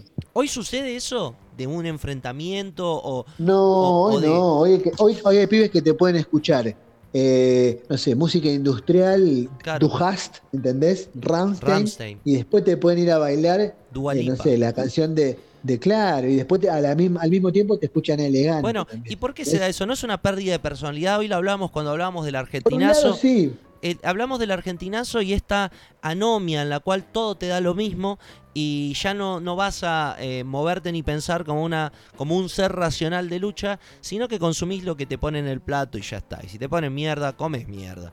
Eh, en general es lo que es lo que tiende también. A ver, por un lado se lo puede ver así, y por otro lado se puede decir también, mira, tengo la suficiente personalidad para poder escuchar de todo, ir de un lado a otro y no estancarme en un solo estilo y, no, y demostrarle a todos que puedo ser yo sin necesidad de, de- de despreciar a uno, sino con la posibilidad de poder disfrutar de un poco de todos los de todas las tribus, de todos los estilos, ¿entendés? Y acá estoy. claro, También podría verse de ese lado. Eh, eh, bueno, ¿con qué arrancamos? Bueno, mi primera propuesta te hablo de una banda de los años 90 que con mi amigo el benemérito Diego Chera la hemos escuchado alguna vez, no, varias veces en esos bares alternativos de allá de los 90, en esas fiestas alternativas que se hacían en Capital de los 90. La banda se llama Suárez y la canción se llama Río Paraná. Un tiro en los huevos.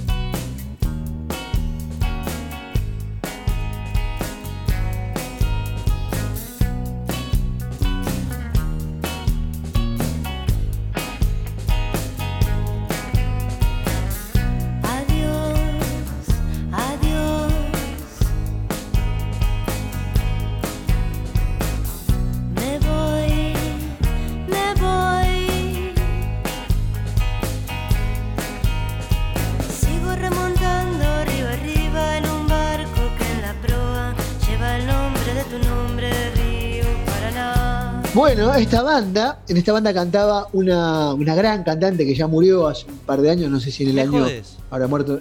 Eh, sí, Rosario Blefari murió Ah, hace dos o tres años, sí. Sí, sí. Eh, tuvo un problema respiratorio similar, ¿viste lo que le había pasado a María Gabriela de Pumer? Sí, Una cosa es una enfermedad alérgica respiratoria, como una especie de asma, y se murió de eso. Terrible. Una mina joven, una mina Sí, que sí, sí, tendría- ahora tendría 50, 50 años como mucho, ahora, ahora digamos. me tendría. acuerdo, el año pasado fue que, que falleció Rosario Blefari. Muchos El año pasado fue, ah, mira, yo Creo pensé que, había pasado antes. Y lo que pasa que todos estos dos años pasaron como 10 más o menos. Sí, es verdad, es verdad. Murió mucha, se fue mucha gente también. Bueno, y Bueno, el- y esta canción es una canción de esas bien típica de ese, de ese indie palermitano de fines de los 90, principios de los 2000. Juliana Gatas ten- tenía que ver, ¿no? Algo con, con el guitarrista o el tecladista. Juliana Gatas, claro, que es la cantante de Miranda. Miranda. Sí, sí, y además ella había tocado después también, bueno, había como varios grupos de mujeres, no sé si acordás Rosal, había un grupo llamado Rosal, No. eh, Mata Violeta, bueno, habían salido muchas bandas de cantantes de mujeres, así, entre el rock y el pop, y una de ellas era, era- bueno, que estaba también, Rosario y también estaba María Fernanda Aldana, por ejemplo, en esa, era como una especie de cofradía, ¿viste? Bueno, Claro. ese. Así que una gran cantante, pero obviamente difícil decirle, bueno, no sé, en espeleta. Che, escucha, estaban escuchando Sí, este Gil Trabajador y le pones detrás Gil Trabajador tema de Suárez, Claro, ¿entendés? No, no, no, no compro. no Medio compro. que te acuchillaban, Sí. te acuchillaban directamente. Me pasa algo con esta música que no, no entró directamente. Para mí era el, el enemigo directo escuchar Suárez, Miranda, eh, la apreciación musical que, que después terminaba escuchando Alan Parson Project y ponele, tiene, no, no, no lo comparo, pero es el laburo que uno busca, ¿no? Cuando, cuando está escuchando Miranda o Suárez o estas bandas electrónicas que utilizaban sintetizadores, que utilizaban la computadora que recién se ponía arriba del escenario, esta, esta cuestión de, los sintetizadores. Lo que había hecho punta en este tipo de estilo de música había sido el disco Bocanada de Gustavo Cerati. Gustavo Cerati que rompió Porque con todo y, y unió Con Bocanada salieron frontera. muchas bandas at- atrás de ese- con ese sonido que algo tenían de ese disco. Bueno, Bueno, y esa es mi primera propuesta. Bien, ¿no? No estaba mal, digamos. no, no, está buena. eh, ahora, lo escuché muchas veces este tema en, en una especie de random eh, y me terminó cansando, la verdad. Por eso. Bueno, sí, obvio, es un tema pop, tampoco es que es tan profundo, no dice, pero bueno, también me gusta el estilo, está bien Está bien, tocado. está bien, está y ella canta, ella cantaba bárbaro. Bueno, vamos al año 1999, la extraordinaria paradoja del sonido quijano Ya con eso te estoy diciendo cuál es la banda y el tema tan popular fue este. Se llama Lola y tiene historia, aunque más que historia sea un poema. ¿Qué es esto, por el amor de Dios? Escuchalo. Su vida entera pasó buscando noches ¿Estopa? de gloria. No, Como alma Pena. Conozco. Vamos a escucharlo un poquito.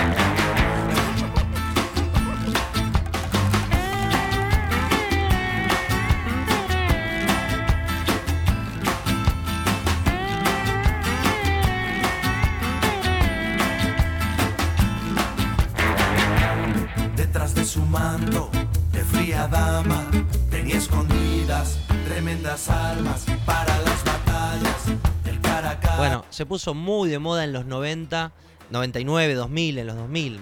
Más- Lo recuerdo, lo recuerdo, sí, lo recuerdo con, con bastante disgusto, desagrado, pero ¿Sabés sí, sí, lo recuerdo. Lo que pasa es que veníamos de, una, de un momento en el cual escuchábamos la música que iba saliendo de la plataforma, digamos, más accesible que podíamos tener en ese momento, que era MTV o Match Music o, bueno, The Music Match Country. Music era mejor igual.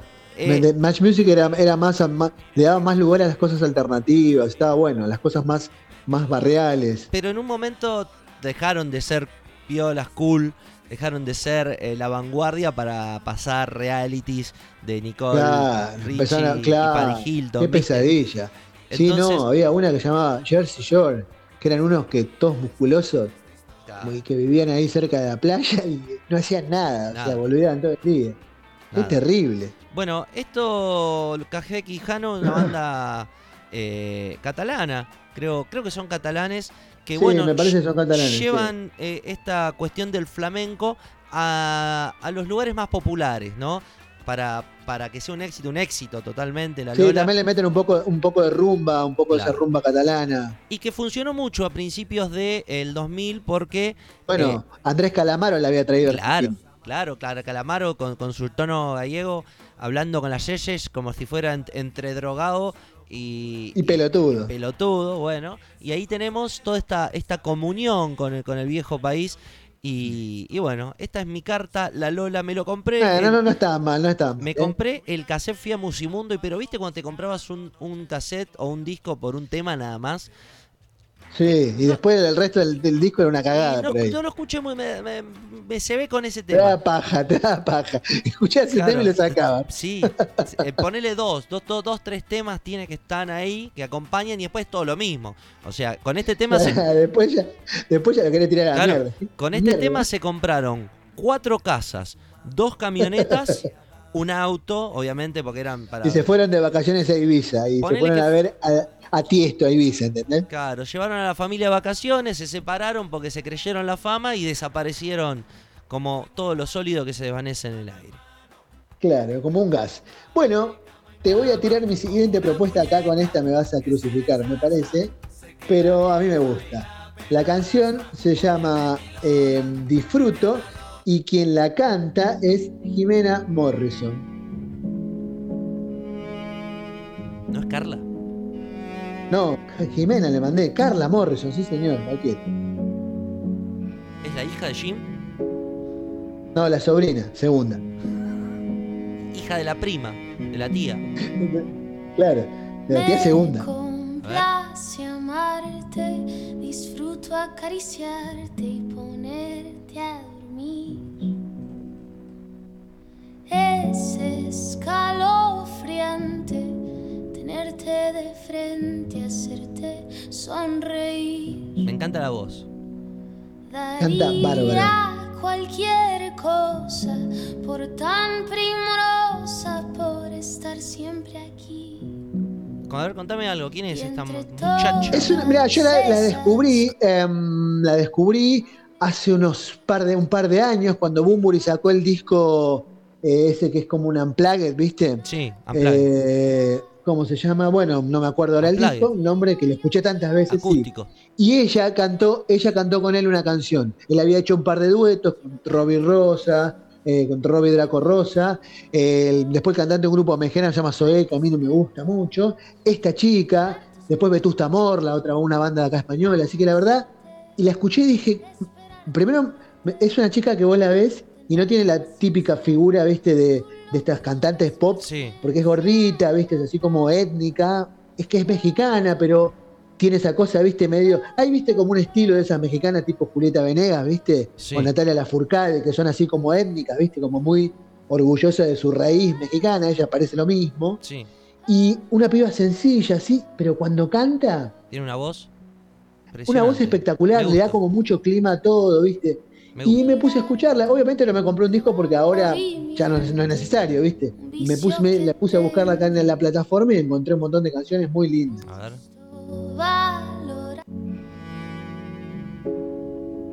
Bueno, ponele, muy hipster.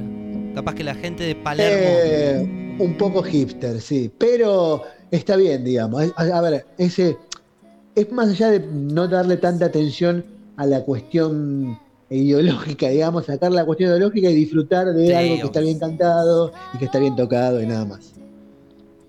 Bueno, cambiando un poquito el ángulo palermitano, vamos a Hurlingham.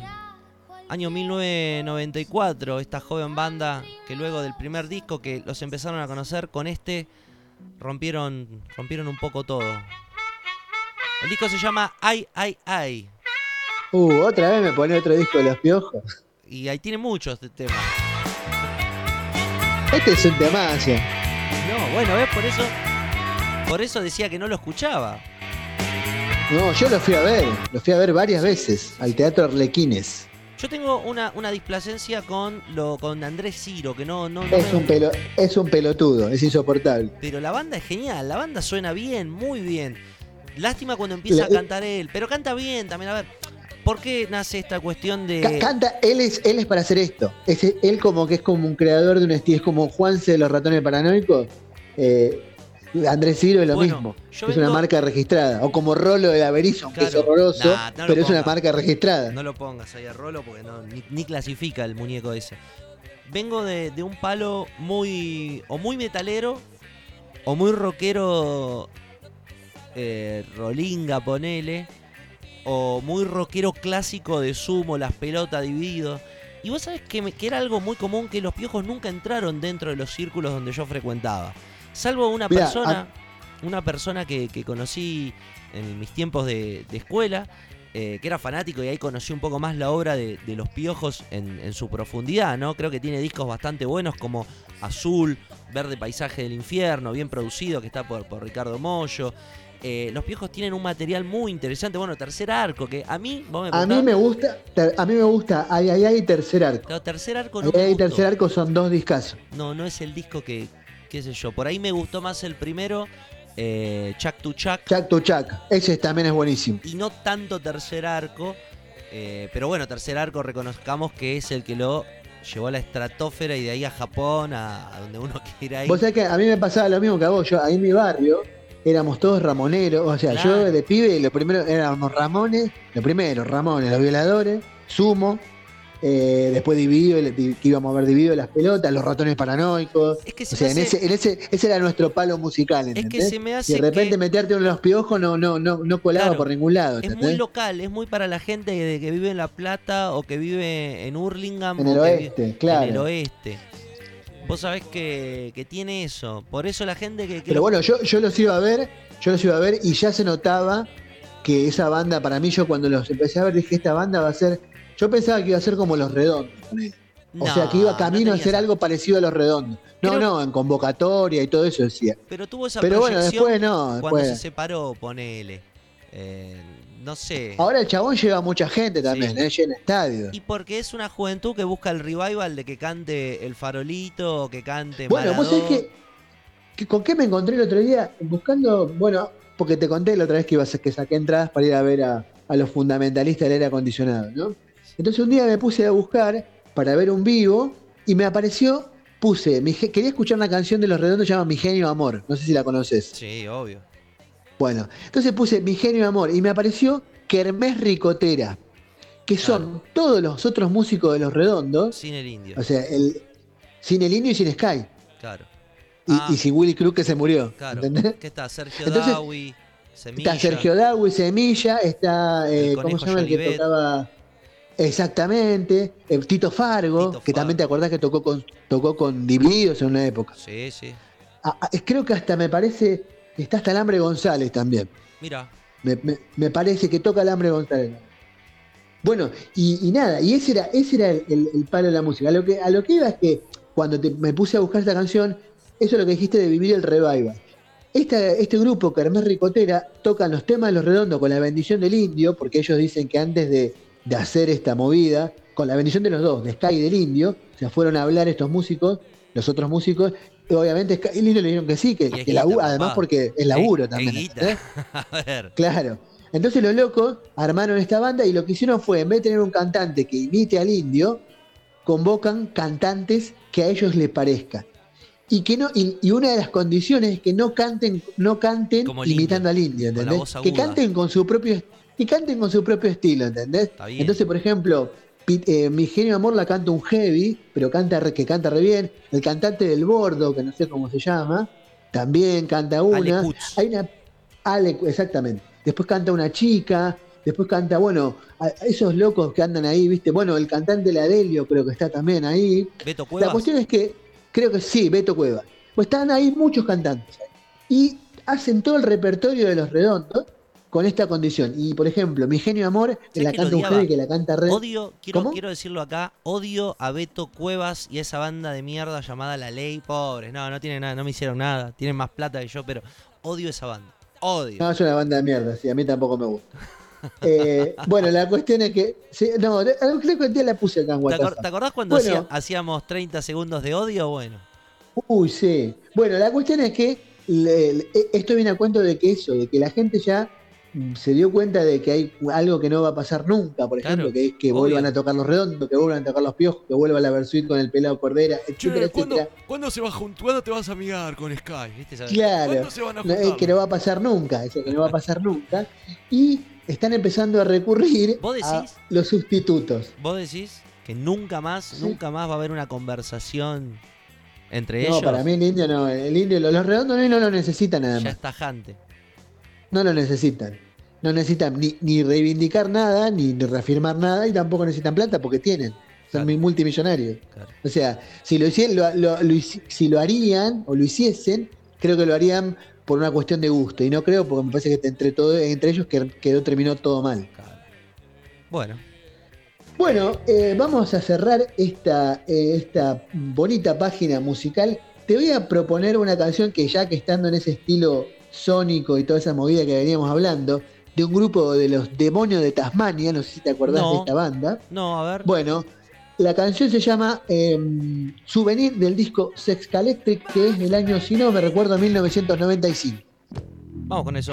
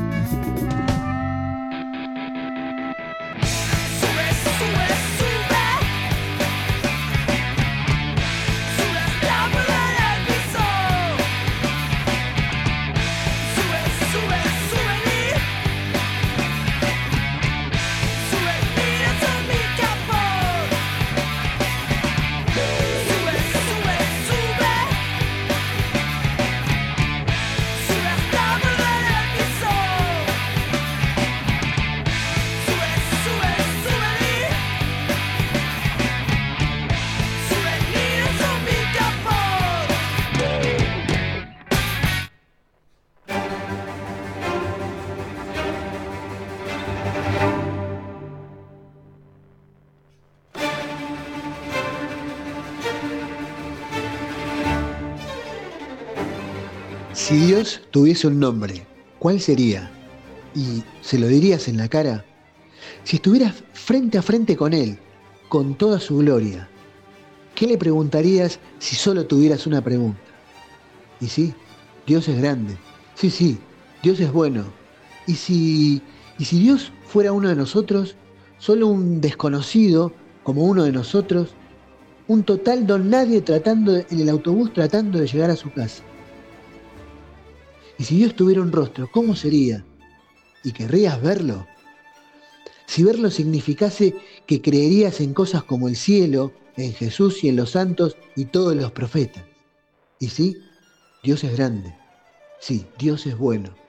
Y si Dios fuese uno de nosotros, solo un don nadie como uno de nosotros, un desconocido en el autobús intentando llegar a casa, de vuelta al cielo solitario donde nadie lo llama por teléfono, excepto el Papa desde Roma. Y si Dios es grande, y si Dios es bueno, y si Dios fuera uno de nosotros, un don nadie como uno de nosotros, solo un desconocido en el autobús, intentando llegar a casa, como un sagrado trotamundo de vuelta al cielo solitario, intentando llegar a casa, donde nadie llama por teléfono, excepto quizás el Papa desde Roma. One of Us, Prince. ¿Qué dice, señora?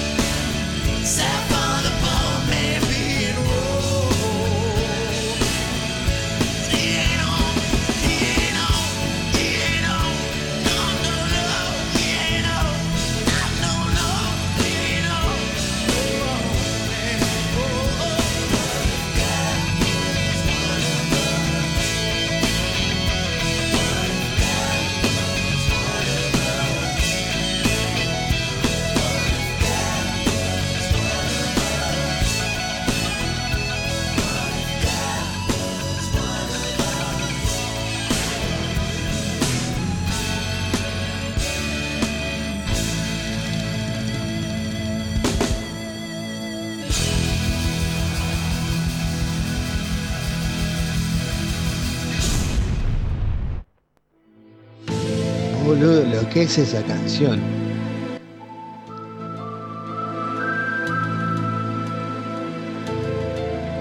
Misterios, enigmas, Uh. cosas que la gente se pregunta diariamente. ¿Ha sido cierto? ¿Esto es verdad? ¿Cómo pudo haber sucedido?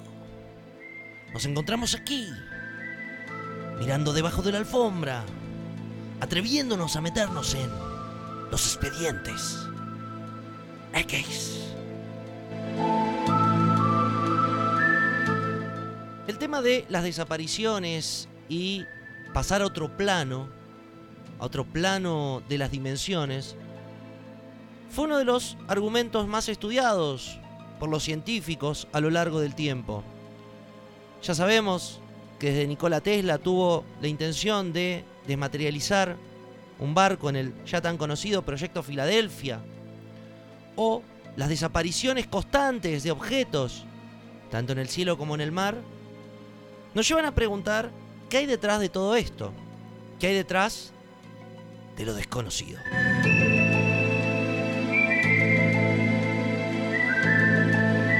Uno de los eventos más coyunturales que unen estas teorías con los sucesos ocurre en 1889. Un barco llamado el holandés errante, que había parado, había detenido su transcurso en el lado sur del cuerno de África, en el Océano Atlántico. Fue la última vez que se lo vio en un puerto. Y nunca, nunca más se supo de él. Desapareciendo toda la tripulación y no dejando lugar a una respuesta. Estas, Uy, qué locura. estas cuestiones son aquellas que nos van dando a entrever dónde está ese misterio o cómo se resuelven estas desapariciones. Un lugar situado en el Océano Atlántico, entre las costas de Miami, Puerto Rico, que forman un punto estratégico conocido como el Triángulo de las Bermudas, constituye uno de los lugares más, más temidos, más estudiados, pero con pocas respuestas para entender qué sucede en ese lugar con todo aquel que se atreve a pasar por sus costas. Hoy amigos, ¿Por aire o por mar? O por, las dos cosas. Y por mar. Hoy vamos a hablar de el Triángulo de las Bermudas.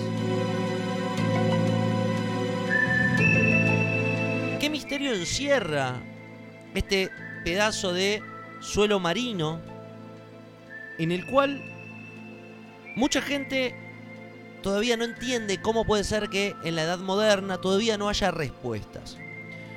Una de las hazañas que ocurre antes de que Estados Unidos entre en la Segunda Guerra Mundial, 1942, estaba comenzando a, preparar su flota aérea, ya sabían que algo iba a pasar para que ellos se metan de lleno en la contienda, dándole una victoria a los aliados.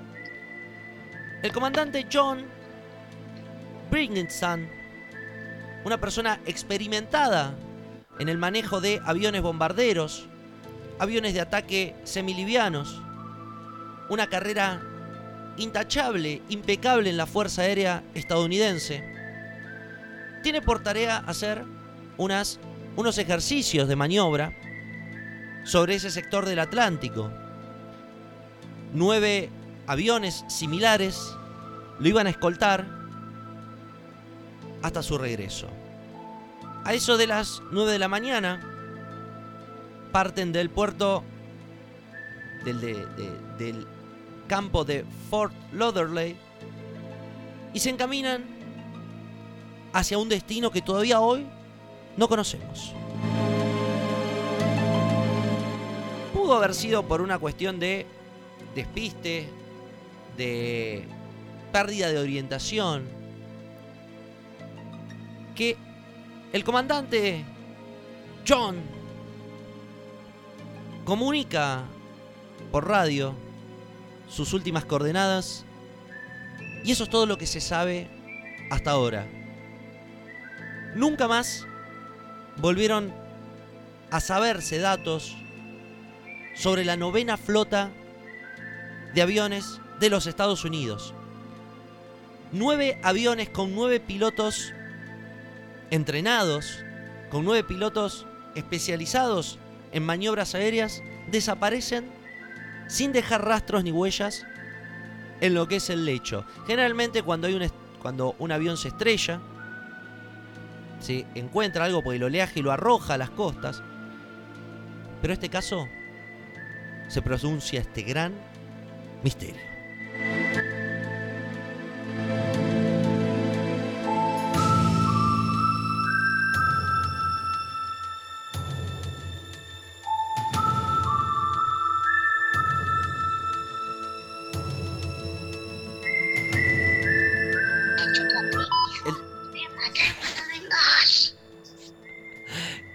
Las Bermudas es un lugar muy conocido por todos, por todos aquellos que pudieron viajar, obviamente. Y es un lugar que hasta el día de hoy no hay una explicación. ¿Sabés que Se hicieron muchas ¿Qué investigaciones. es más siniestro? ¿El triángulo de las Bermudas No. o el triángulo de Bernal? o, Juan o Juan Carlos. Pará, ¿el triángulo de las Bermudas o el triángulo de Bernal? Bueno, ¿Vos qué decís? es muy ¿Qué desaparece más rápido? ¿En dónde desaparece más rápido la cosa? Yo te digo que pases caminando a las de, de 7 a 10 de la noche y tampoco van a dejar rastro, no van a encontrar nada de vos. Es muy similar. Otra, otra, otra que te, otra que te abduzcan los zombies, boludo, los, los zombies. Bueno, vos sabés que hubo en en el año 1999 una expedición, ya imagínate con la tecnología que, hay hoy en día, de búsqueda de, aparatos, de, algún, de algún hundimiento, de algún, de algún, eh, algún avión que se haya estrellado.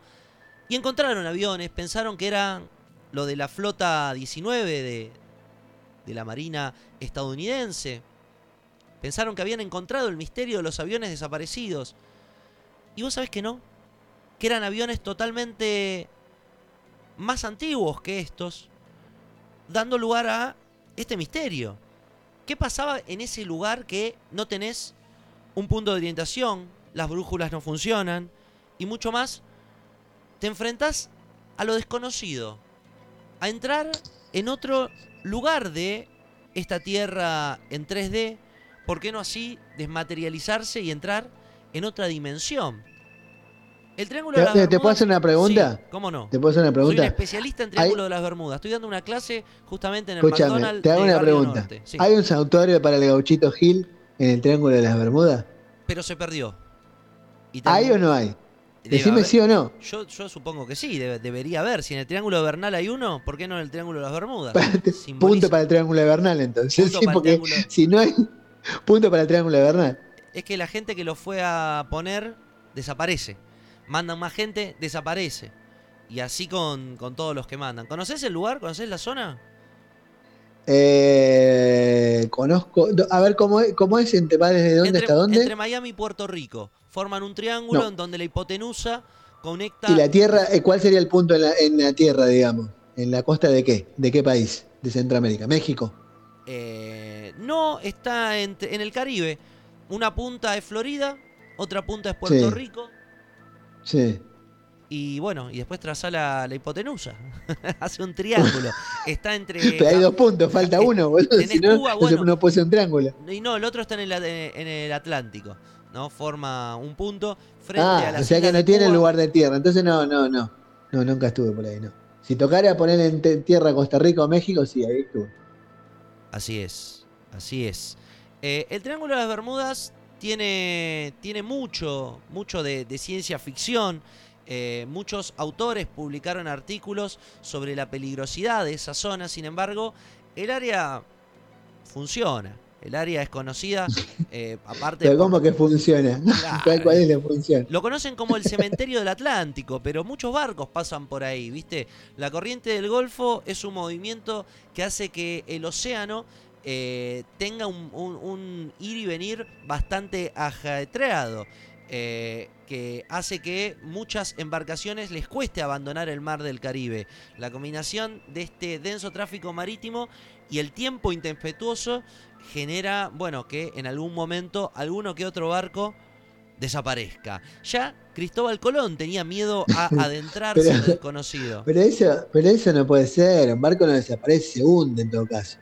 Eh, ponele. Bueno, el caso de el holandés errante es uno de los casos más emblemáticos de las personas que navegan, que dicen haberlo visto, pero ya sin gente, ¿no? Es muy común y esto es fehaciente, ¿eh?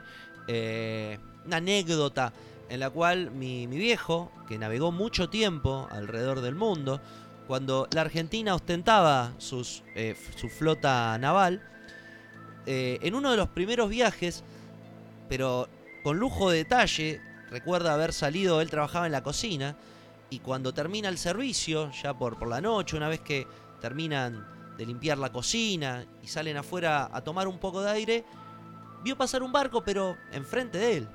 Directamente un barco en el cual no había nadie. Se encontraba tripulado por el mismo, el mismo vacío. Y cuando preguntó, digo, que era muy raro un barco en la nada, en medio de la nada, imagínate que te salga un barco. Y le dijeron Me que cago en las patas, que efectivamente era un barco fantasma que deambulaba por el océano. Así que, misterio, No, eso no puede ser. Pero Eso en algún momento se tiene que chocar con la tierra. vos, eh, una, una cosa es eh, un, algo que lo lees o que lo cuenta alguien, pero ya cuando te lo cuenta alguien cercano que no, no va a, a- a ejercer, ponele una necesidad de mentir o algo sobre eso, ahí, me, ahí se me pone más la piel de gallina cuando eh, hablamos de dimensiones. Vos sabés que el proyecto Filadelfia fue algo similar, en el cual transportaron un barco como 500 kilómetros desde eh, el puerto de Filadelfia hasta eh, otro puerto que no recuerdo en este momento, pero cuando volvió a materializarse, la tripulación se encontraba fundida en el casco del barco, ¿no? Estos experimentos eh, pueden funcionar tranquilamente y por qué no pensar en un depósito eh, submarino, ¿no? Obviamente. Eso parece un capítulo de Los Simpsons. ¿Por qué no? Todo está inspirado en algo. Pero ¿por qué no pensar que el, el suelo marino está colonizado por estas naves que tanto decimos llamar ovnis o naves extraterrestres, ¿no? Porque es ilógico pensar que entramos a otras dimensiones, buscamos en el espacio la entrada a otra dimensión cuando puede ser en el océano. ¿Quién te deja pensando eso o quién te dice que no puede suceder? Ojo. Eh, y es complejo. Bueno, el Triángulo de las Bermudas en punto y aparte. ¿Misterio o una simple alucinación? Para mí es un chamullo. Ya te lo digo, así te lo digo. ¿Y qué se beneficia? Por mucho, o sea, en ese chamullo hay mucho, muchas desapariciones. Seguro que, seguro que está George Soros atrás de eso. Ah, detrás de todo eso también hay alguien que... Los Illuminati. Entonces, ahí está. Vamos a hablar Los de eso. reptilianos. Los reptilianos. Te prometo para el próximo nos metemos en Re- eso de lleno. ¿Reptilianos? Sí. Dale, ese, más. ese, ese me encanta. A mi hijo le encantan los reptilianos. Misterios que solo nosotros podemos develar.